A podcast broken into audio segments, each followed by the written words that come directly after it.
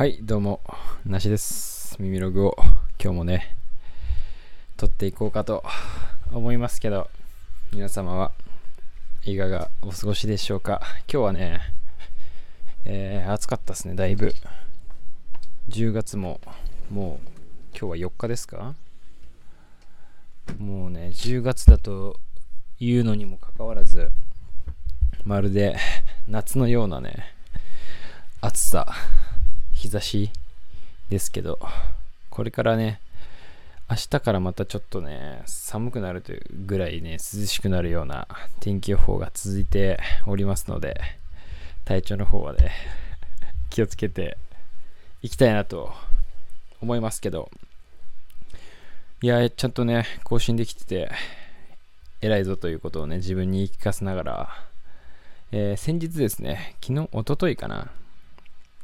えっと、まあ僕のね、この耳ログにもね、あの、何回か登場してもらってるかと思いますけど、あの、まあ僕前 YouTube をね、一緒にやっていた、ヒコくんとの、ヒコくんと一緒にですね、えー放送した回、まあ僕の方の、えー耳ログの方ではないんですけども、えー、ヒコくんがね、ヒコくんも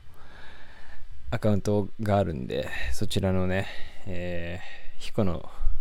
日常だったっけ？ヒコの記録か？の方のね、放送に、まあ一応ゲスト参加ということで、まあぶっちゃけね、多分どっちでもよかったんですけど、一応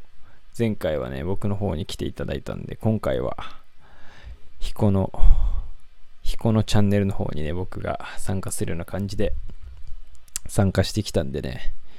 まあもしよかったらそちらの方もね、一応、まあリンクでも貼っとこうかなと思いますんで、聞いていただければなと。まあ主にね、古着の話なんかをね、しましたけど、まあ我々はね、古着でつなぎ止められている中ですから、古着の話なんかをね、古着、横須賀古着事情みたいな話とかね、あとはまあ、僕らの大好きなリンゴとナイフの気まずい二人の話とかでね、盛り上がりすぎたぐらい盛り上がったんですけども、まあそんな話をね、して、久しぶりにね、面白かったというか、僕もね、あの、ちょっと前、あの、この、一旦間が空く前は、なんか人を呼びたいなとか言い始めて、人を呼ぼうかなとか言って、ゲストをね、来ていただいてたんですけど、ちょっとね、やっぱ友達が少ないっていうのがバレてしまう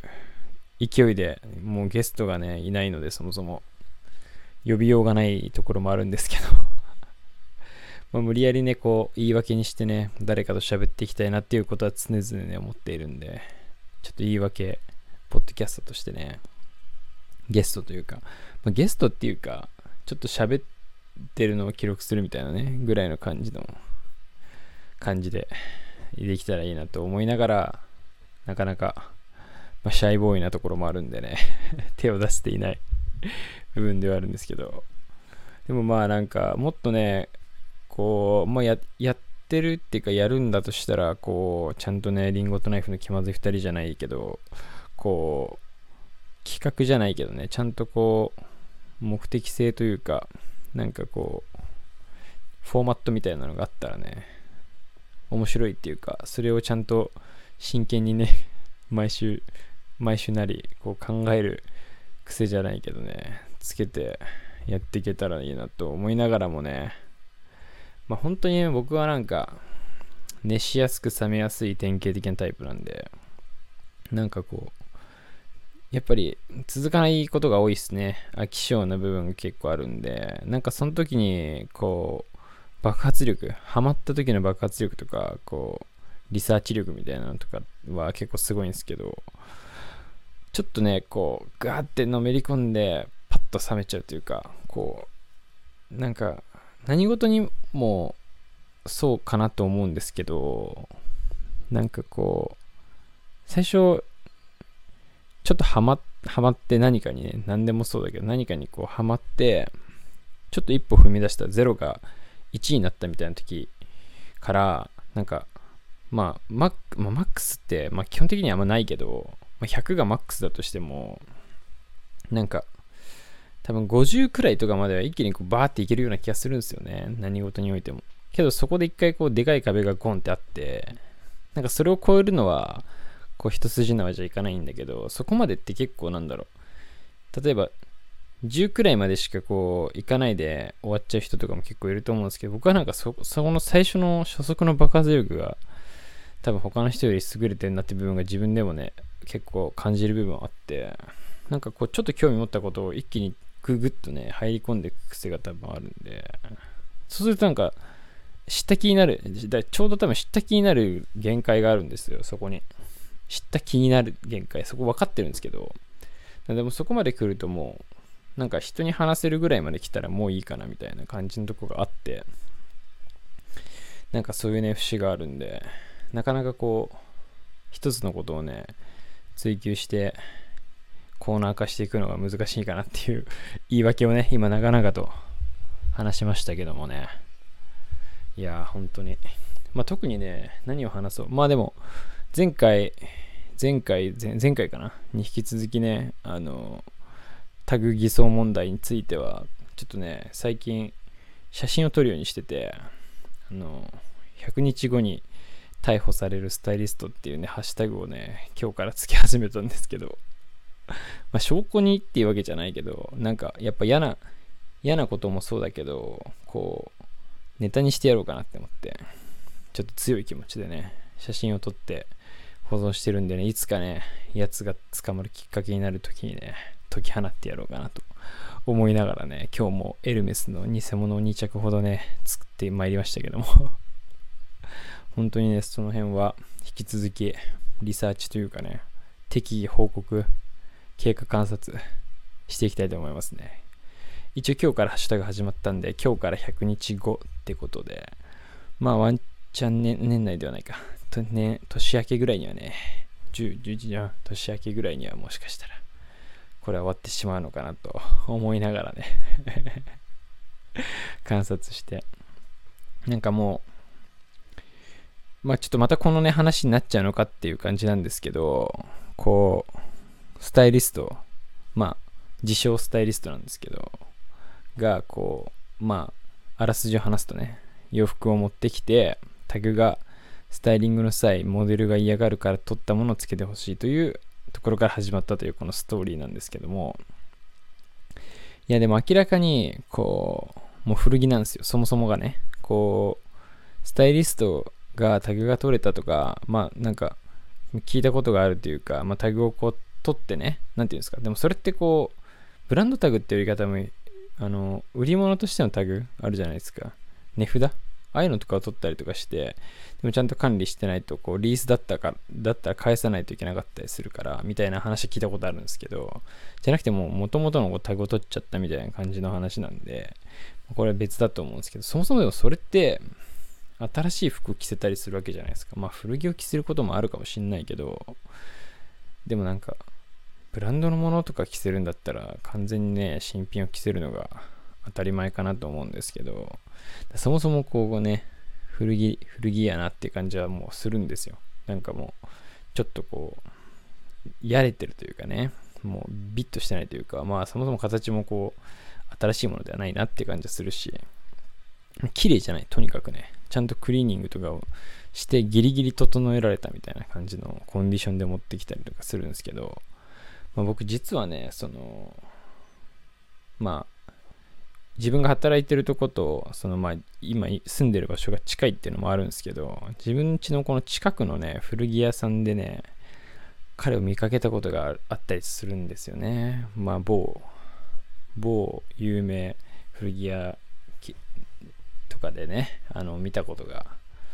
うん、某、某、ボンドストリートとかね、とかで見た、見かけたことがあったりとかしちゃってですね、確信犯なんですね、確実にこれは。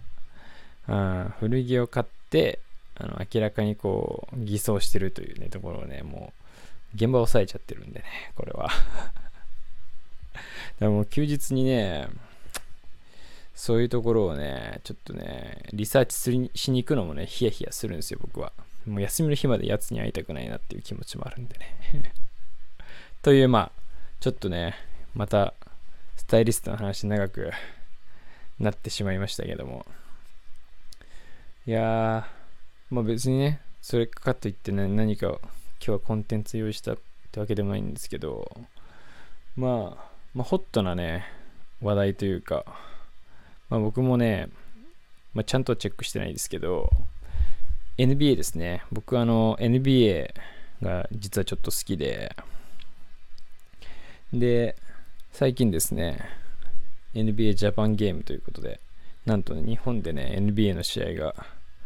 えー、2試合ぐらいですかね、行われたっていうことでね、まあ、というのもやっぱり今はね、ホットな八村選手がね、いますんで、八村選手所属のね、チームと、もう NBA の中でも、もうチャンピオンですね、ディフェンディングチャンピオンのチームがですね、来日して試合をやってたっていうのをね、まあ、まあ、見には、見に行きたいかって言われたら見に見に行きたかったんですけど、まあ全然そういうなんだろう、そこまで本気で 行くかって言われたらね、あれですけど、休みとか取ってまで行くかって言われたらちょっとあれなんですけど、まあでもね、実際ちょっと見たかったなっていう気分もね、あるんですけど、まあそんな気持ちのまま、こう、SNS ではね、まあ随時チェックしてたりとかはしてたんですけど、でもなんか、やっぱりね、ああいうのってこう、盛り上げ要因みたいな感じで、いろんな人が、まあもちろんね、盛り上げ要因っていうか、僕からしたら NBA が好きだから、こう、もうそのね、選手たちが来てるだけで、わ、すごいなっていうか、スーパースターが結構来てたんで、おーって思って、まあ、生で見たいな、みたいな雰囲気あったんですけど、まあもちろんその、そういう人じゃない人をね、やっぱバスケにもっと興味持ってもらいたいかわかんないけど、やっぱこう影響のある人たちをね、呼んだりするわけじゃないですか。で、まあなんかこう、フロントローみたいなとこ、まあ一番前の席みたいなとこにですね、やまあ、著名人たちがね、ジャパン VIP みたいな人がね、いくつかいたわけですけども、一番こうね、取り上げられてた、なんか、まあ2ゲームやったうちのまあ、1ゲーム目の時しかあんまちゃんと見てないですけど、取り上げられてたのがね、あの、まあ、もう、ボスみたいな人ですけど、藤原宏来てましたね。で、こう、なんだろう、やっぱナイキ関連の人間が来てるのかなっていう雰囲気はあったんですけど、あと、あの、この間、スケボーでオリンピック優勝した堀米、堀米くんとか来てましたね。みんなこう、ナイキ履いてるんですよね。ナイキのジョーダンとか履いてたりとかして。で、まあね、ジョーダンのなんかイメージキャラみたいなのやってるみたいな流れで広瀬すずとかも来てましたけど、まあ、そんな感じでね、まあいろいろ著名人来てたんですけど、なんか一人こう、まあそのディフェンディングチャンピオンのであるチームの、こう、スーパースター、まあそのチーム、ゴールデンステートウォリアーズっていうチームなんですけど、そこのね、もう大看板選手、いやもう NBA の看板選手と言っても過言ではない、ステビン・カリー選手がね、いるんですけども、結構ね、こう、まあ、日本でもね、テレビ番組とか出てたこととかもあったりするから、まあ、もう多分ちょっと知ってる人も多いし、まあ、NBA でもね、相当有名なんで、まあ、知名度がね、あるから、だとは思うんですけど、まあ、こう、なんて言うんだろう、日本に来たからということでね、日本絡みのね、ことをいろいろやってたりとかしてたんですよ。まあ、あの、お相撲お相撲をやってたんですけど あの、白鵬ですね。あの、引退してなんとか親方みたいな名前になってたっぽいですけど、と、なんかこう、相撲取ったりとかしてたんですけど、まあ、そんな中でね、そんな中でも、なんかこう、スカジャンみたいなの着てたかなわかんないけど、なんか、ちょっとこう、イケメン風な感じというか、なんかこう、アイドル風な感じの方と、まあそのカリーがね、こう、触れ合ってる、まあ、瞬間があったりとかして、ですげえそれがよく出てきたんですよ、こう写真とかで。これ誰なんだろうなって思って。で、全然僕は知らなかったんですけど、で、なんかこの人誰なんだろうって思って、そのまあ、そういう風にね、白鵬が出てきたりとか、まあ、藤原宏出てきましたみたいな、広瀬すず出てきてますみたいな感じで、の流れ、流れっていうか感じだったんで、なんかまあ日本に関連する何かの人なのかなとかって思ってたんですけど、まあ、どうやらこういろいろ見てたら、こう、BTS ってあるじゃないですか。BTS の人だったんですよ、その人は。僕全然あの、BTS 全然知らなくて、BTS、がなんだかはまあなんとなくわかるんですけど、BTS のメンバーとかも全然知らないし、その人が BTS の人だったってことも分かんなかったんですけど、なんかそのなんか BTS のね、そのよく登場する感じの雰囲気の人と、カリーがね、こうよ話したりとか、こうサイン交換したりとかしてるとこがあったんで、ああ、やっぱ BTS すげえなって思って、で、でもなんか、まあ、こういう、こう言うとあれですけど、なんて言うんだろうな。あんまりこう、すげえ、すげえかっこいい感じじゃないっていうか だから今のこう、世の中の流行りとかってそういう感じなんだなっていうのをね、やっぱそこも、なんて言うんですか。BTS って僕の中ではもう、超人気、まあ、超人気グループみたいな感じじゃないですか。だすごいもう、バッキバキにこう、かっこいいというか、感じなのかなって思ってたんですけど、かっこいいって何て言うんだろうな。まあ、あるじゃないですか。要要はイケメンみたいな顔の人たちの集団みたいな、だと思ってたんですけど、結構なんかね、チャーミングな感じの顔というか それもあってね、まあなんか、あいなんか BTS とは判断できないような、僕のイメージの BTS とね、感じだったんですよ。で、その人がもう結構絡んでて、で、で、あの、そういう話をね、あの僕家で彼女にしてたんですよ。なんか、で、この人 BTS、で、その彼女はちょっとあの、K-POP 事情に詳しいというか、韓国事情に詳しい人間でして、で、なんか、BTS の人がなんか、これ来てるよみたいな、来てるっていうか、なんか NBA と、NBA で絡んでるみたいな話をしてて、で、それでなんかこう、インスタで、こう、書かれてたっていうか、文字書かれてて、で、その BTS の SUGA かな。SUGA って書いてあったんですよ。まあ、ハッシュタグとか、多分、アカウントはないのかな多分本人のアカウント取得してないのか分かんない。やってないのか分かんないですけど、なんかハッシュタグで SUGA みたいな感じでこう、出てたんですよ。だから、あ、そういう名前なんだなって思って で、まあ、しかもこう、ジャパンゲームっていうのもあるし、今までこう流れね、まあ、僕の今散々言った藤原宏、広瀬すず、白鵬とかね、流れがあって、SUGA だったんで、あ、この人はもしかして、BTS だけど、日本の人なのかなって思って、で、SUGA、だから菅さんなのかなって思って、で、あ、なるほどねって自分の中で、まああんまりこう、調べなくて、結構なんだろう、まあ、察する能力じゃないけど、まあいろいろこう推察して自分で腑に落とす能力みたいなのがやっぱあるんで、なるほどねと。この人は BTS の菅さんで、日本人だからジャパンゲームに来てて、カリーと話してんだっていう風に勝手にこう自分の中でね、解釈したんですよ。まあもちろんその BTS としての名前がすごいあるから、そういうなんていうんですか、インフルエンス力みたいなので呼ばれてるみたいなのもあると思うんだけど、なるほどねと。菅ちゃんだから呼ばれてんだって思って、僕の彼女にね、なんか、BTS の菅さん来てますよって言ったら、いや、それ菅じゃなくて、シュガーでですけどっていう風にね、あの、冷静に言われてしまって ものすごい恥ずかしかったっていうね、話をね、今してましたけど。いや、本当にね、物知らずになってしまったもんだと思ってね、ちょっと菅さん、改めシュガーさんにはしっかり謝罪したいなと思い思いましたね。いや、BTS、どうなんすか？あんな人、あんな人いると思って、BTS のちょっとミュージックビデオとか見ないとなって思って。曲も全然わかんないし、ちょっとね、うん、NBA ばっか見て見てないでね、ちゃんと菅さんもチェックしとかないといけないなっていうことをね、改めてね、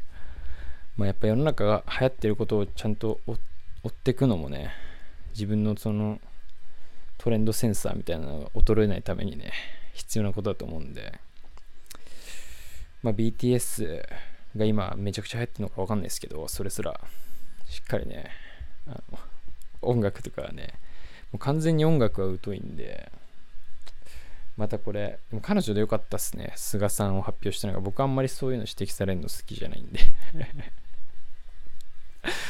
菅さん、どう見ても菅だろうと思ったんですけどね。まあ、ジャパンゲームだったのが悪いってのもあるんですけど、完全に。というわけでね、皆さんね、NBA、BTS、この英語3文字ずつのね、2つですけども、どうですかね？好きですか？いや、NBA 本当にね、YouTube にね、試合上がってるんで、まあまだ2個目のやつ上がってないのかな？今日ダンクコンテストとか見てたんですけど、あとスリーポイントのね、コンテストもやってたみたいで、もうす、素晴らしかったですよ。もう圧巻の。日本のね、日本のバスケのあのプロリーグのダンクコンテストとかはマジであの面白い逆に面白いから見てほしいっていう部分もあるあるぐらい面白いですけど。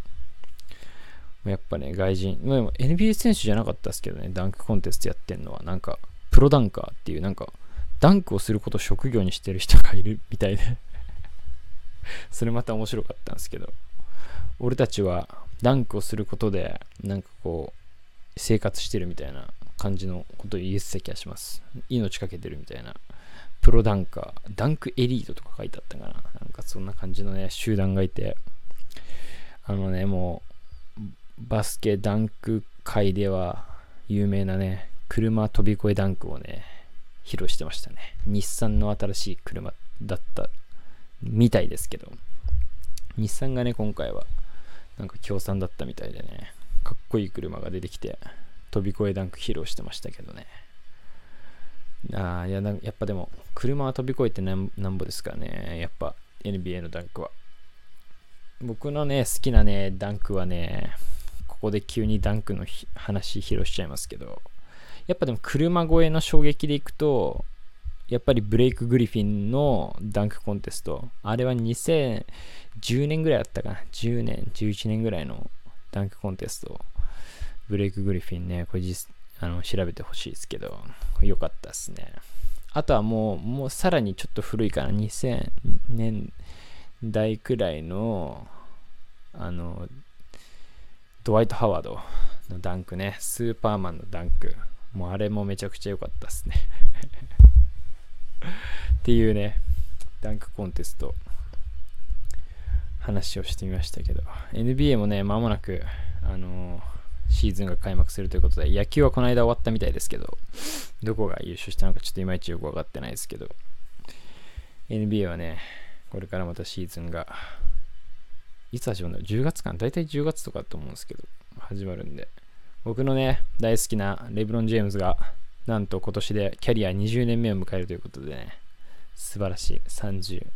歳ぐらいになるのかな。もうね、怪物ですよ、怪物。もうキング。サイボーグとか呼ばれてて、衰えを知らないんですよ。やっぱもう、未だにね、最前線のスーパースターで。20年間スーパースターやってますからね。もう、ありえないですよ、もう完全に。僕の大好きなレブロンもね、メモリアルイヤーなんで、完全に注目してね。まあ、ぜひね、優勝してほしいですけど、ちょっと難しいかなと 応援はしてるけどね。難しいんじゃないかなと思いながらね、見てますけど。ぜひね、優勝飾ってほしいですね。いやー、今日もなんだかんだ喋って、そろそろいっか。30分喋りたくてね、今、頑張って話を伸ばしてね、息、息絶えてるじゃねえ、息ながらえてるんですけども、何の話？やをしようかな。ビールの話でもしようかな。昨日ビール飲みましたね。クラフトビール。最近もね、ちょっとペースダウンしましたけど、飲んでますね。昨日はバテレ、バテレっていうね、まあなんか、ちょっと前に、もうクラフトビール飲むならバテレみたいなのやりましたけど、そのバテレですね、の、ビアスタイルはですね、ベルジャンブロンドっていうね、あんまり聞いたことないビアスタイルだと思いますけど、僕もあんまり聞いたことないですね。ベルジャンブロンド、美味しかったです、非常に。やっぱ、なんかベルジャン、ベルジャンは美味しいっすね。でもなんかどうやらベルジャンブロンドっていうのは、ブロンドエールっていうのがあって、まあベルジャンのブロンドエールって感じなんですけど、ブロンドエールっていうのは、なんかゴールデンエールとかと同じような意味らしくて、まあその、なんていうんだ、ゴールデンエールとかっていうのは、まあその名の通り、色がちょっとゴールデン、ゴールデンっぽい、黄色っぽい感じの。なんか一応英国のホップ系をメインに使ってるみたいなことは書いてありましたけど、まあそんなことは別にどうでもいいんですけど、すごいね、あの、麦感がね、すごいのとね、あとやっぱベルジャンっていうのもあって、まあそもそも多分、ゴールデンエールもそうだけど、ベルジャンになるとさらにこう、フルーティーというか、香りがすごい、ホップの香りとか、あとちょっとスパイスっぽい感じもして、非常に飲みやすいね。ちょっと軽めのね、5%ぐらいでしたけど、アルコールは。軽めらしいんですけど、そのスタイル的にもね、軽めのベルジャンブロンド、ぜひね、飲んでみてはいかがかなと。バテレはね、意外と買えないと思いながらも、あるとこにあったりするんでね、最近でもなんかやっぱりもう、美味しいの飲みたくなっちゃって、変なのか、かベルジャンブロンドとかもまあ美味しいんですけど、結局飲みたいのってちょっとなんだろう、やっぱヘイジー系とか、うん、やっぱ俺らのヘイジーダブル IPA なんで、その辺が飲みたいんですけど、いやそんなんばっかってると冷蔵庫の中全部ヘイジーダブル IPA になっちゃうんで、まあ、あんまりね、そういう意味でも、あえてね、こう、チャレンジングなベルジャンブロンドとかね、買ったりとか、まあ今もね、サワー IPA とかもあったかな。あともう一個ね、ブロンド系のね、ブロンドエル系もあった気がするんだよな。今結構ストックしてるんでね、なんかいいビール結構あるんですけど、自分で一人飲むのもったいないなって思って、やっぱ誰かと飲むスペシャルなビールな感じがしてるんで、まあ早く飲みたいんですけど、ちょっと、ね、トリリウムのペルエルとか今眠ってるんで、あとはインペリアルサワースムージーとかね、その辺とかちょっと早く開けたいんですけど、なかなかね、一人、一人飲みで飲むにはもったいないなっていうか、いいんだけど別に。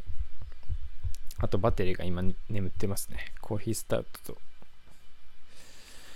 いやー、だから面白いね。ちょっとやっぱ最近インポートものあんま飲めてないんで、またね、インポート系のビール、そっちもね、チェックして、あれ、この間どこだったっけな？オーストラリアのブルワリーだったかな。